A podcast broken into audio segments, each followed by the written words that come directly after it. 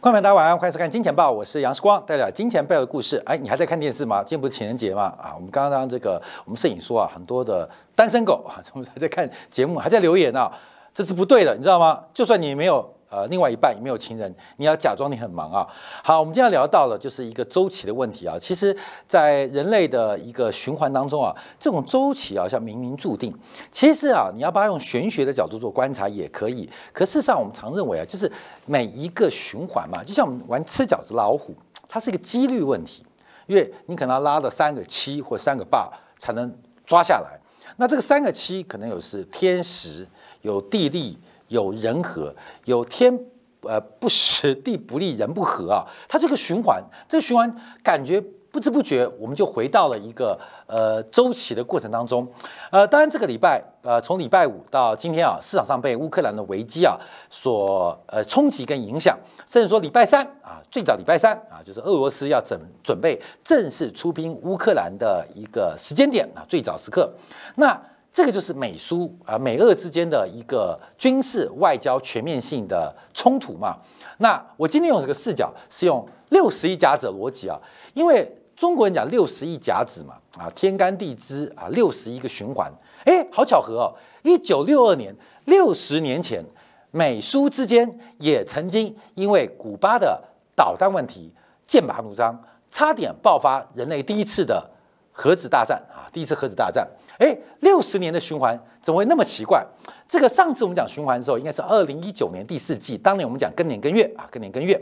那二零二零年，哎，那时候还没有什么新冠疫情啊，也不知道为什么更年更月是因为新冠疫情。关没有？假如我那么厉害，我就神了。可是更年更月啊，就是新冠疫情爆发的时刻，也就是更年更月，原油的期货负结算，还记得吗？负值结算，你不可想象的事业事情。都在这边发生了，所以我们回违两年之后啊，我们在今天又提到了任影的六十危机，所以我们这个古巴危机叫任影危机，为什么进去任影年嘛，老虎年嘛，六十年前，六十年前的今天，古巴的导弹危机才正慢慢的展开。好，那时候古巴危机吗？那我们对于就是美苏之间的热战。六十年前是古巴，现在换到乌克兰啊，问题大同小异。一个就是古巴危机之前，就是美国大量的在欧洲部署对呃苏联集团的导弹啊跟武器，包括土耳其啊，这个等于是前后夹击苏联集团，所以苏联才直接呃深入敌后，在古巴建立导弹基地啊。基本上故事很像，只是上次在古巴，这在乌克兰。好，各位朋友，讲这个有意义吗？我们要提到另外问题，因为在六十年前。当时刚刚任满一年的甘乃迪总统也出现了一个股市的大跌，史称甘乃迪大跌啊！各位朋友，你们去查 Google 啊，有甘乃迪大跌这个名词啊，就是甘乃迪虽然是啊这个美国到目前为止心目中非常喜爱的总统啊，当然他的故事很传奇，他的家族背景跟他的太太贾桂林啊，基本上都有非常传奇故事。那最终的这个呃生命的结束是被暗杀做结束，但。在暗杀之前啊，在被暗杀之前，看到没有？一九六二年，也就是六十年前，也曾经出现过一个甘乃迪大跌。那甘乃迪大跌的背景跟现在的拜登执政有什么高度相同的地方？又有哪些？可能不同地方，就是我们今天观察，所以人类的巧合跟变化，就是不断不断的循环跟轮回。那可能是轮回，可能是巧合。今天就听我们啊，这个视光来说书啊。所以一九六二年啊，美国股市在三月份开始出现暴跌。那短短三个月，美国道琼指数是跌掉了。百分之二十六，跌掉了百分之二十六，所以当时的指数从这个前一年的高点七百三十六点，一路灌到五百二十四点。好，等一下我们做对比哦，就把一九五五年到一九六二年的走势，再用二零一五年到二零二二年的走势来做对比，看到没有？很妙，用笔画。都不会画的那么巧合跟精准。好，等一下跟大家做分析啊。好，我们先看一下这个乌克兰危机，大家观察啊。因为目前啊，这个在呃美美俄之间的高峰会谈之后，这个电话会议之后啊，这个美国丢出来说，最快入侵乌克兰时间点将会落在礼拜三啊，十六号，而且从空中开始轰炸啊，各位朋友讲的都是废话，因为可能会发生，而且可能从空中轰炸，那不然是什么时候发生？不然怎么轰炸？所以基本上，美国本身内部的需求，使得这个战争的危机基本上在不断的一个加油添醋计划啊开始扩大。好，那我们看一下，这是按照目前外电的报道，因为可能是三面夹攻，包括俄罗斯北边啊驻守在乌克兰北边的二十禁卫军第三摩托摩步旅，还有第一坦克旅，目前来讲似乎有调动的变化，在。东边不管是第一百五十摩步师，还有二十摩就机动化师啊，机动化旅也正在进行调动。那另外包括了在黑海部分，在这个克里米亚附近的这个俄罗斯的登陆舰啊，基本上也开始频繁活动。所以会不会三个角度一起进攻乌克兰？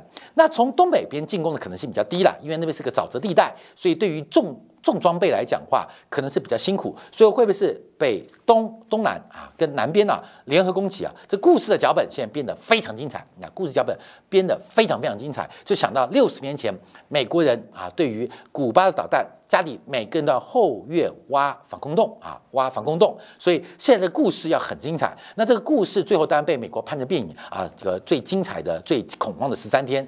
那在甘乃迪的英明引导之下，最后苏联决定。呃，退回他的运输船舰，美国是大胜，真的是这样吗？观众朋友，当然不是啊，当然不是啊，因为苏联的船队会离开古巴海域，是因为美国率先把土耳其的导弹给撤回了。真实故事是美国先低头。美国要面子，苏联要里子，所以美国先把里子给了苏联，苏联就把面子给了美国。只是我们现在看的一些讯息啊、新闻啊、报道，都是给美方的报道啊，因为美国会做这种大外宣嘛，所以感觉这样。所以这次又来一次啊，又来一次。那为什么会来？等一下我们就要从几个角度来进行一个观察跟分析啊。好，第一个我们看到一九六二年十月十四号，当时啊危机发生啊，是美国的 YouTube 的侦察机啊飞上了古。古巴的天上，忽然发现，嗯，怎么在古巴的岛上面有出现苏联的中程跟长程的核子的弹道的基地啊？基本上，所以盖尔迪从十月十六号开始，呃，开始紧急召开会议，到十月二十八号落幕，仅仅只有十三天。这十三天，美国一直在想怎么跟苏联让步。各位，这是真实故事哦，就是到底苏联怎么样会退让步？那苏联要什么啊？苏联说你就把土耳其导弹给撤掉啊。那东北约的这个问题啊，这个要放轻松啊，放松，对我们这个华沙公约组织的威胁。那甘乃迪就让步啊，让步之后，然后就演了一场戏，就是那个船舰大量的船舰离开了古巴海域啊，离开了古巴海域啊。关键这故事啊就在这边发生了。那当然我们就要观察，因为这个。呃，今年呢，可能在美俄之间的冲突会不断，甚至啊，在美俄之外，可能美国也会跟其他的大国进行一些挑衅动作。为什么啊？为什么？我们就要从金融层面做观察。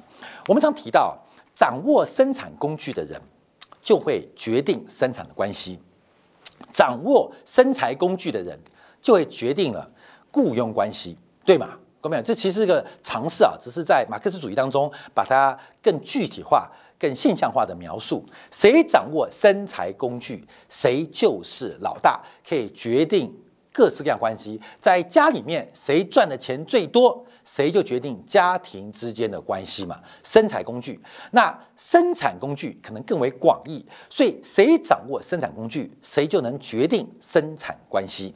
那生产关系的一个呃呃这个社会的变化，会进而影响。底层顶层的架构，所以为什么过去这百年来会出现呢这个一人一票制？主要原因也是因为劳动市场从过去的被剥削，后来成为市场的主力，所以才给了底层的人口有一个权利对于政治做表态。关键原因是从生产工具往生产关系改变，才会出现顶层的一个变化跟思维啊。好，我们看到过去的变化啊，基本上这个呃乌克兰危机啊，主要就是美国不断不断的在装备装备乌克兰的这个军事的力量，不管是英国送武器呀，好，包括二月十号美国呃支援的乌克兰一百三十吨的军事装备，各位都是破铜烂铁的。各位，乌克兰的军方呢说给我这些破铜烂铁干嘛？那其他的一些国家基本上就把呃这个成年的武器啊按吨送到乌克兰去。看到没有？有人送武器按吨送的吗？基本上就是不要的啊，淘汰的啊，反正一次大倾销，全部送给乌克兰。那送完之后自己没有，没有干嘛？嘿嘿嘿嘿，可以干嘛啊？可以下订单，下订单什么？订单两个字就听到了锵锵钱的声音啊！所以这次啊是疯狂售钱。那德国没什么好送，德国就送了五千顶钢盔。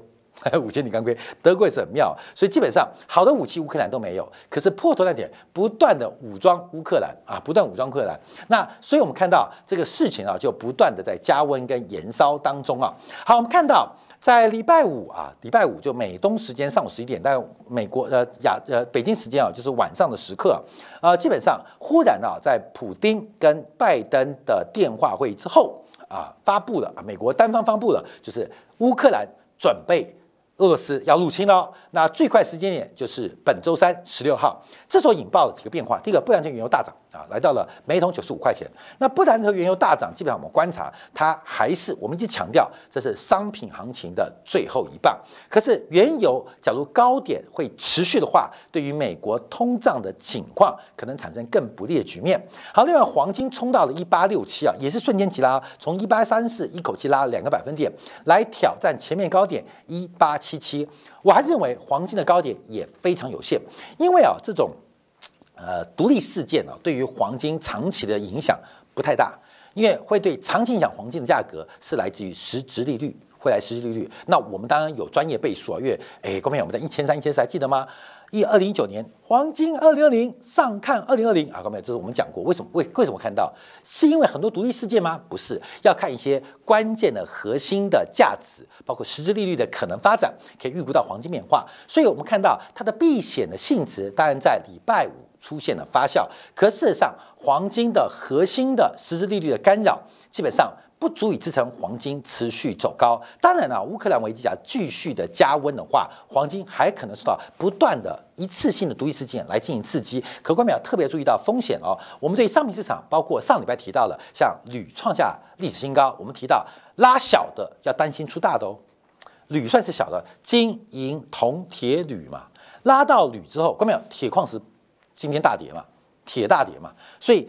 拉小的可能是出大的哦，要注意哦。我们是做这个逻辑，就有时候不能用价格去决定我们的判断，不能用眼睛看行情啊，有一下思考到底这个市场上的轮动节奏在哪边。所以不然的原油我们是会做一半，而黄金受到这些地缘政治的冲突，它可能会有一次性、一次性的冲高。可是关淼还是要特别注意到多方的一个风险。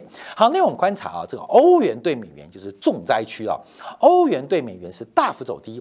还关淼记得还记得吗？之前这是我们这次看三十分析三十分线啊，在春节的时刻，欧元对美元一度贬值到一点一一，欧元对美元一度贬到一点一一，后来为什么一口气拉回到一点一五？因为欧洲央行拉加德看到了欧元大贬，忽然出来表态，就说欧洲央行可能在年底升息。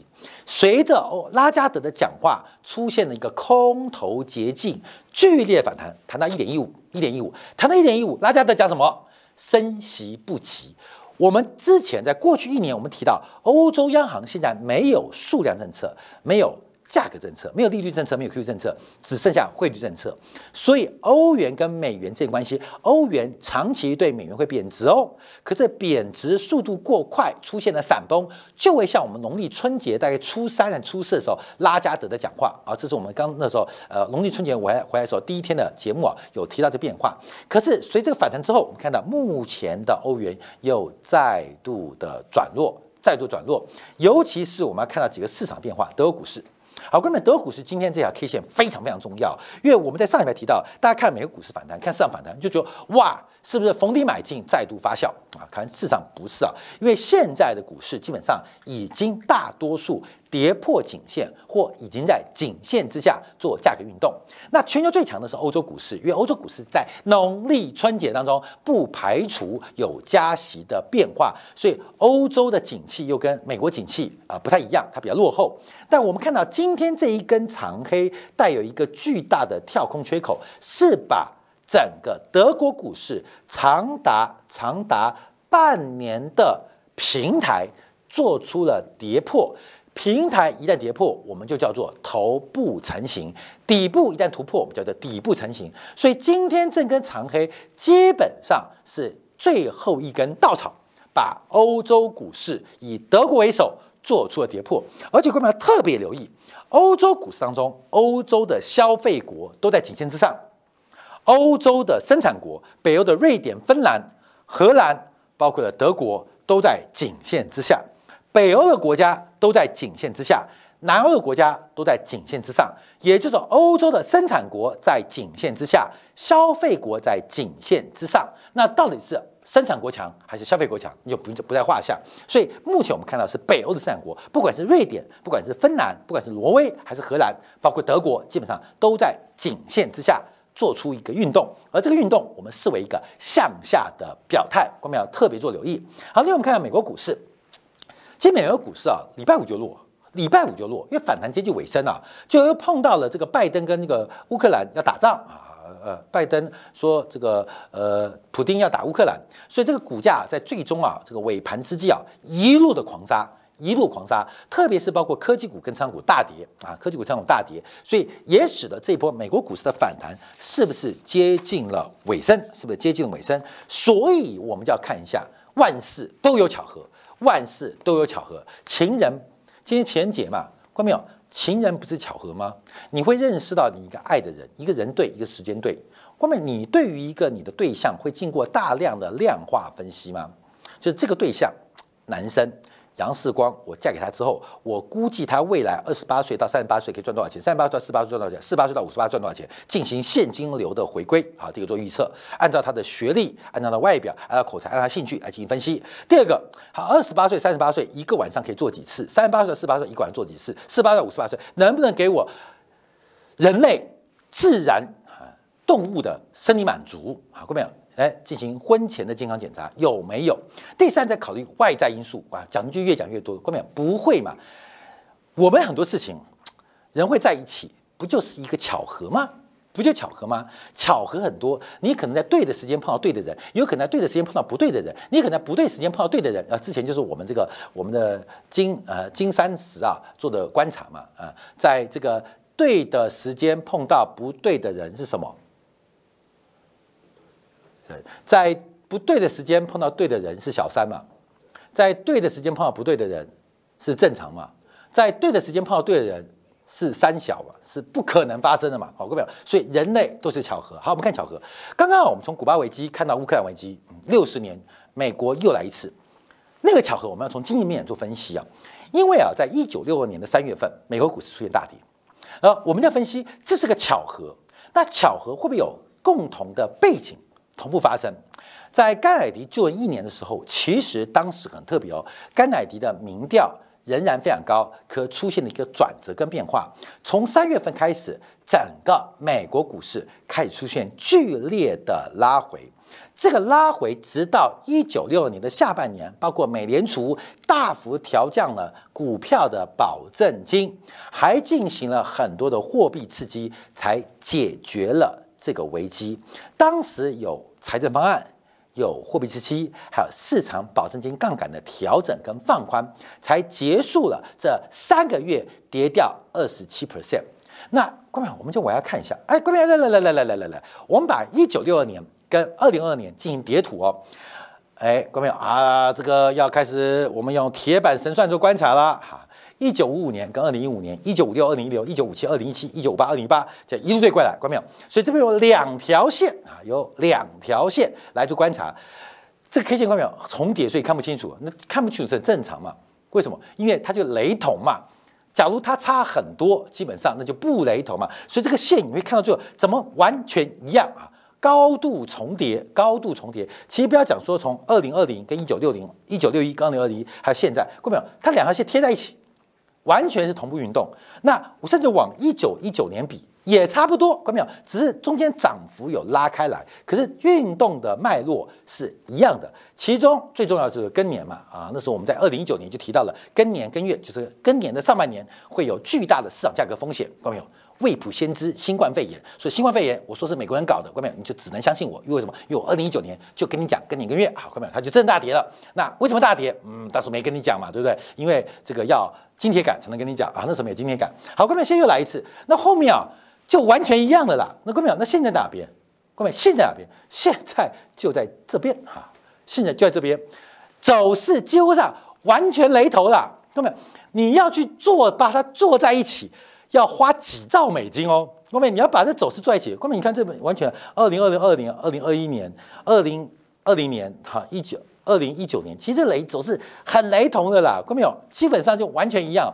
所以，嗯嗯嗯，那会发生什么事情？任一年，上一任一年，甘乃迪的这个大跌跟甘乃迪崩盘，会不会在这时候再发生？我们第一个雷同点是他们都是民主党总统，当然这有点牵强啊，你懂吗？这是呃有点雷同。另外一个啊，就是甘乃迪是美国最年轻的总统，拜登是美国最老的总统啊，看到没有？那最老跟最年轻一样嘛，就跟子时跟午时，它就是对应嘛，啊，就对应嘛。所以基本上啊，从年纪跟政党好像有点牵强，对不对？没关系，我也知道有点牵强。我们把故事看下去，你会发现完全不坚强。不牵强啊！我们现在分析啊，一九六二年甘乃迪大跌是怎么发生的啊？怎么发生的啊？怎么发生的？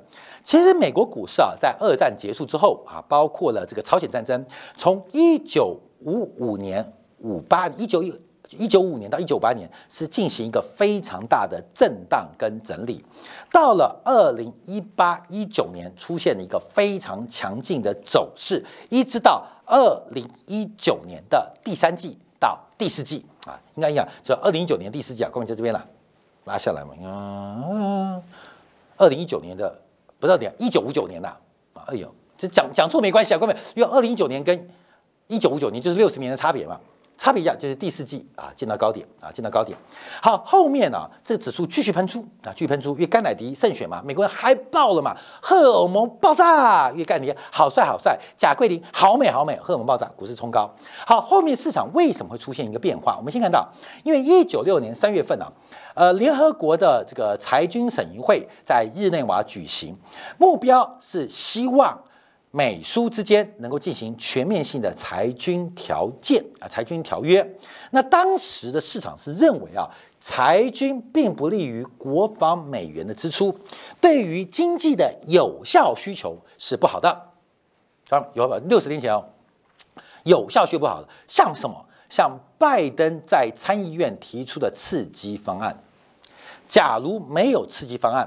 对于美国的有效需求是不好的。好，各位，我们把关键字写出来。因为啊，我跟你讲，本质是一样，本质是一样，事件不同。好，各位，事件不同，有效需求会掉。各位，这是二零一九年三月，呃，一九六二年三月啊，三月到了一九六年四月，甘乃迪跟当时的原材料的大国就是钢铁嘛，钢铁的巨头关系非常非常紧张，也就是呃，甘乃迪。要求政府指导价格，啊政府指导价格就是不准钢铁再继续涨价了，不准这样讲。所以甘乃迪啊，这个公开指责美国司法部，就因此对于美国的钢铁产业开始进行调查啊，进行调查，你知道吗？因为一九六六十年前哦，过没有？六十年前哦，六十年后的今天，最宝贵资产是什么？是数据。六十年前最宝贵资产是什么？是钢铁，他们都是生产的材料。现在的企业是不是大数据嘛？大数据作为基基础，一边用人工智能预算，一边透过物联网来控制嘛。所以数据就是所有先进科技或先进产业的材料嘛，关键材料嘛。六十年年前什么钢铁嘛，关键钢铁嘛。所以我们看到六十年前的生产材料得罪了盖里政府，跟现在的生产材料得罪了欧洲政府跟美国政府一模一样啊，哥们，生产材料，生产材料。被垄断啊，各位，所以我们要看历史啊，要要要解读，就是把他们的本质捞出来，是什么？垄断啊，被垄断啊，甚至被垄断。所以当时啊，这个钢铁股，钢铁股那就是科技股哦，各位，科技股开始就出现不同价格的变化，而且整个由盖雷发动，就是反大企业的垄断行为，引发了当时的生产材料股，就是钢铁股的崩盘，钢铁股崩盘。各位，六十年后。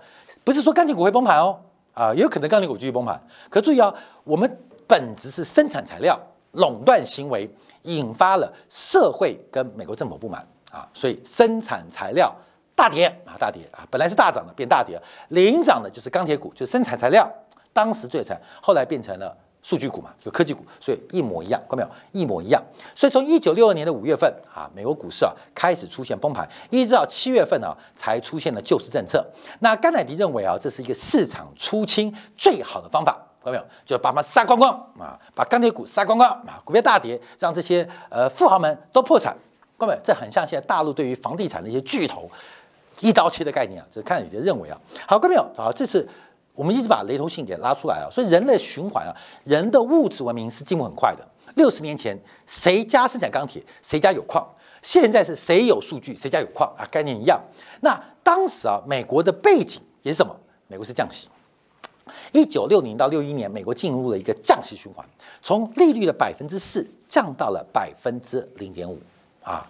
降息，降息，降息，再降息，因为那时候经济不好，六零六一不好，那时候联准会利率从百分之四降到百分之零点五。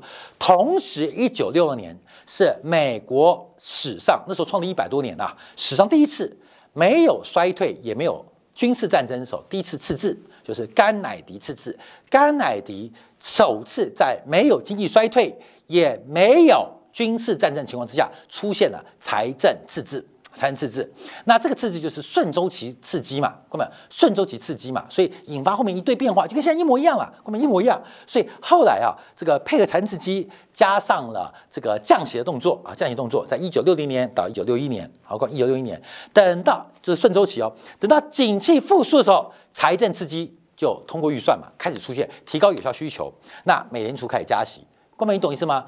美国景气在往下的时候。开始开始加息，开始加息，就是跟现在情况一模一样，就一起发生了。好，也是的是哦，所以甘乃迪他们被暗杀，有讲过一句话，就是甘乃迪是近百年来最想从把美国联邦的货币准备机构，就美联储给解散掉，把美元的发行权回到财政部手上。上一个人是李肯。啊，林肯是被干掉的，说有人讲是共济会干的啊，这不是我讲的，这个故事说为什么林肯跟盖都死掉？他们两个共同点啊，共同点啊，除了政党的之外，最重要就是他们试图要从美联储把货币发行权回到财政部，回到官方，好像踩到人的。关键的红利啊，关键的利益，所以甘乃迪被暗杀，这后后后话，所以甘乃迪对美联储非常非常的不爽，跟非常非常的不满。所以我们先看几个背景啊，就非常非常接近。最后我们提到啊，最后提到甘乃迪还是很乐观哦啊，甘乃迪很乐观。他后来啊，透过大量的加税，大量的加税。跟大量的升息，反正政策很怪的，你知道吗？就是来进行美国经济的调整，也是因为甘乃迪跟美联储的冲突，是不是导致甘乃迪被杀？不知道。可是后来引发了美元财政美国长期赤字化的开端，也因为甘乃迪跟美联储的斗争，影响到了美联储独立判断跟独立执行政策的一个空间。后来就引发二十年的美国的通货膨胀，直到七年代的滞胀发生，怎么结束的 v o k e r 嘛，神经了，利率从六 percent 拉到二十 percent，一年多的时间，把所有市场全部出金。好，后面有？会不会再出出现一个重蹈覆辙？我们不知道。可是世界上巧合就很多，我们在对的时间碰到对的环境，也变成对的人，那会不会出现不同的结果？我们只能祈祷。可是六十年前的。美苏冷战跟六十年后的美俄冲突，六十年前美国错误的财政刺激跟货币宽松政策，最后在美国景气复苏之际又出现了收缩跟加息。六十年前、六十年后，人类能够长到什么样的知识跟进步，我们不知道。可是，假如我们的进步跟长进不够多，我们就有可能会碰到一次六十年前的甘乃迪大跌，重蹈覆辙。请各位观众朋友掌握好这个机会。好，感谢大家的收看。稍后我们会针对啊，美国在礼拜五公布的消费者信心指数，这个创下呃十年来新低。另外，上礼拜五中国人民银行的货币政策的执行报告讲了什么？非常关键哦。我们休息一下，回来在精彩部分为大家做进一步观察解读。